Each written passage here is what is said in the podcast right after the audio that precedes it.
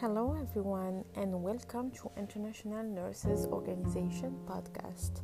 Here you will learn all the tips and tricks to smooth your transition from your country to the US or Canada. If you have any question, feel free to send us an email or um, MP on Facebook.